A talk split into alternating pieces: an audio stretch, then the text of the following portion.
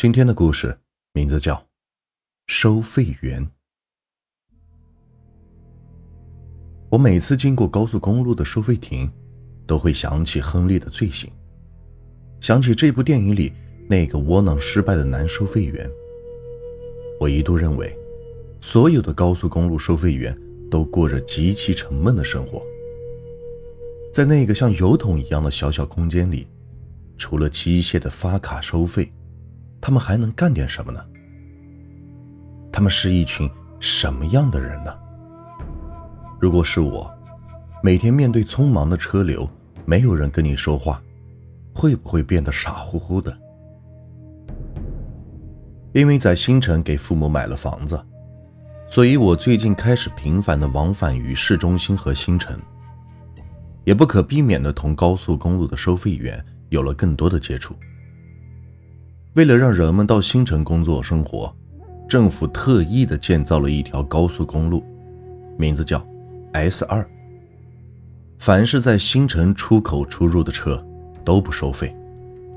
我一个礼拜要去两次新城看孩子和妈妈，周二和周四，周五妈妈带着孩子去市区找我。自从我离婚以后，孩子就交给妈妈带。中国的收费员基本都是女的，而且基本都没有什么姿色。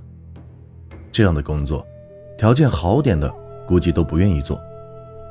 说实在的，我没有好好看过那些收费员，因为收费的亭子一般都比我高，我要看到他们的脸是比较费劲的。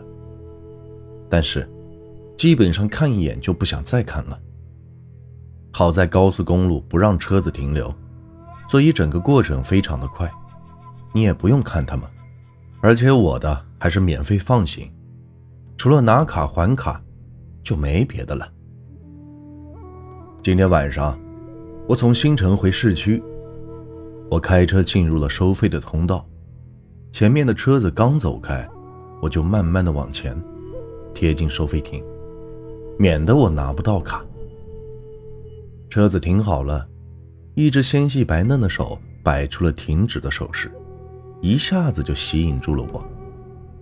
还没等我欣赏完，手掌一翻，又利落的收了回去。一秒钟后，一张白色的卡片由食指和中指夹着往我这里递。奇怪了，我还第一次看到这样给卡的。万一没夹住掉了怎么办？我还真是杞人忧天呐。见我半天不拿卡，窗口那里传来了一个娇嫩的声音：“请你拿好你的卡。”语气明显是加重了些的，但是没有一点不耐烦的情绪。我赶紧伸手去拿，同时不自觉地抬头看去，只见一张俊俏的侧脸和一尾干练的马尾辫，在车灯光照耀下显得是五彩缤纷。滴，滴滴。后面的车没礼貌的乱按喇叭，我只好赶紧踩油门离开。我一路上都在想一个问题：我要不要回去再看一眼？可毕竟我是在高速上面，又不好随便调头，只好开车回家。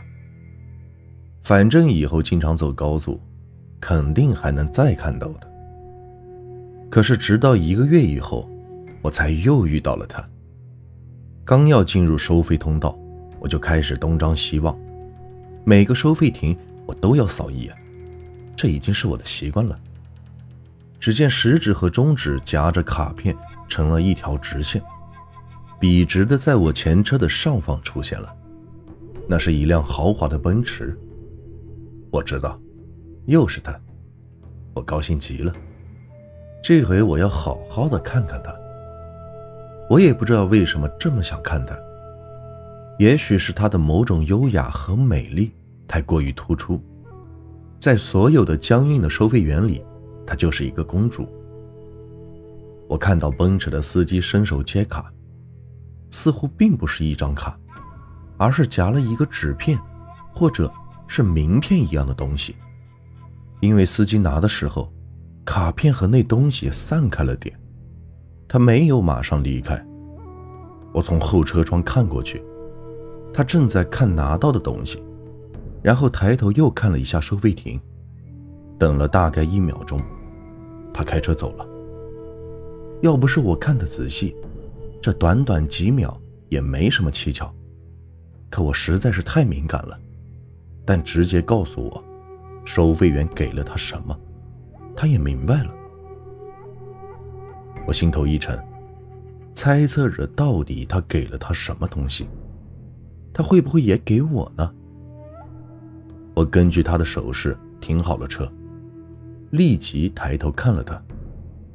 依旧看到的是那张侧脸，还是那么清秀，那么白皙，鼻子的弧度上扬，透着一股可爱。他用他标准的手指动作递给了我卡片，没有看我。我仔细看了一眼，只是一张收费卡片，有点失落。我听到他说：“请拿好你的卡片。”依然是加重了些的语气，依旧没有不耐烦，依旧还是没有看我。我看到他白衬衫的工牌号码是幺三五，自觉无趣，拿着卡开车走。路上的我，心里是懊悔极了。为了一个连正脸都看不清的收费员，至于这样吗？这一个月来，心心念念。到底是为了什么？我这个离婚的男人，却对他感兴趣，是不是有点饥不择食？他不就是一个低级的收费员吗？我干嘛要对他感兴趣？心里一阵烦闷，我不想开车回家，就去找我的好朋友，金融公司的老总，老王。老王也是一个人在家，他和我不一样。他是钻石王老五，自己开公司，又赶上这年头大家都投资金融业，钱是哗哗的流进口袋里。我们是发小，又是铁哥们，于是就把这个收费员的事情给他都说了。他家的沙发是丹麦进口的，一个沙发就要三十万，每次坐上去我都感觉是腾云驾雾的。我问他：“你觉得他给那个人的是什么东西？”他抽了一口电子烟说：“我说了，你可别在意哦，就当我瞎说。”我示意他说下去。他说：“根据我的推测，他应该是留了联系方式，并且是投怀送抱了。”我自己也想到过。可就是不愿意相信。我辩解道：“没道理啊，对陌生人干嘛这样？”老王狡猾的一笑说：“ 你说他长得好看，对方又是一辆奔驰啊，这不就对了吗？说不定，他专门做这种生意。”我有点生气了。也许是他喜欢那个人呢。正好被我看到，他对他表白。老王看我急了，连忙安慰我：“哎，你别着急啊，我不过是猜测嘛，我帮你查清楚，行了吧？”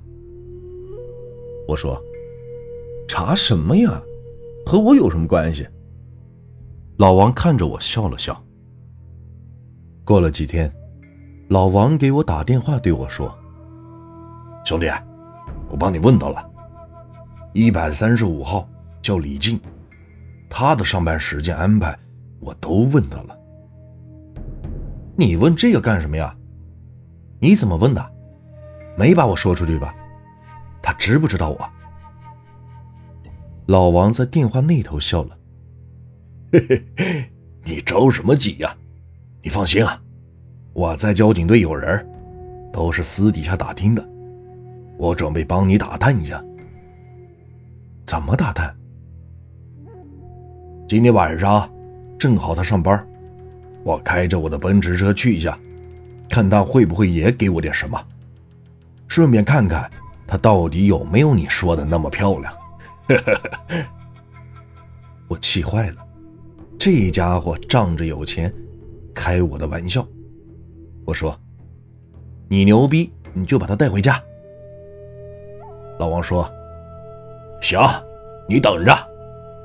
要是她真是那种女人，我肯定弄到手；要不是，我帮你把把关。”说完，他就挂了电话。我的心情一下子被他给打乱了。本来我已经不再去想李静，我对老王这么做感到非常的不快，但是我相信他是我的好兄弟，绝对不会乱来。我等着他的消息。